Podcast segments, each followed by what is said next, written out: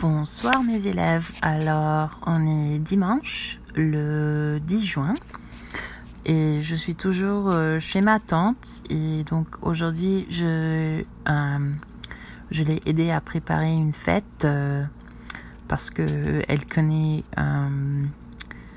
une jeune femme qui, va se marier. Donc c'est ma tante qui a organisé la fête avant le mariage.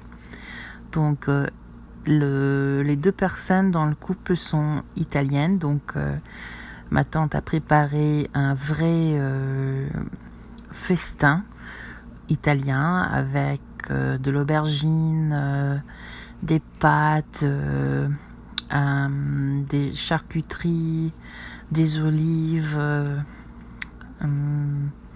quoi d'autre?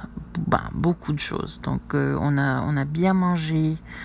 Euh, parce que, ben, en fait, ma tante, elle, est une excellente cuisinière. Donc, euh, c'était, c'était vraiment, euh, comme j'ai dit, un vrai festin, une grande fête.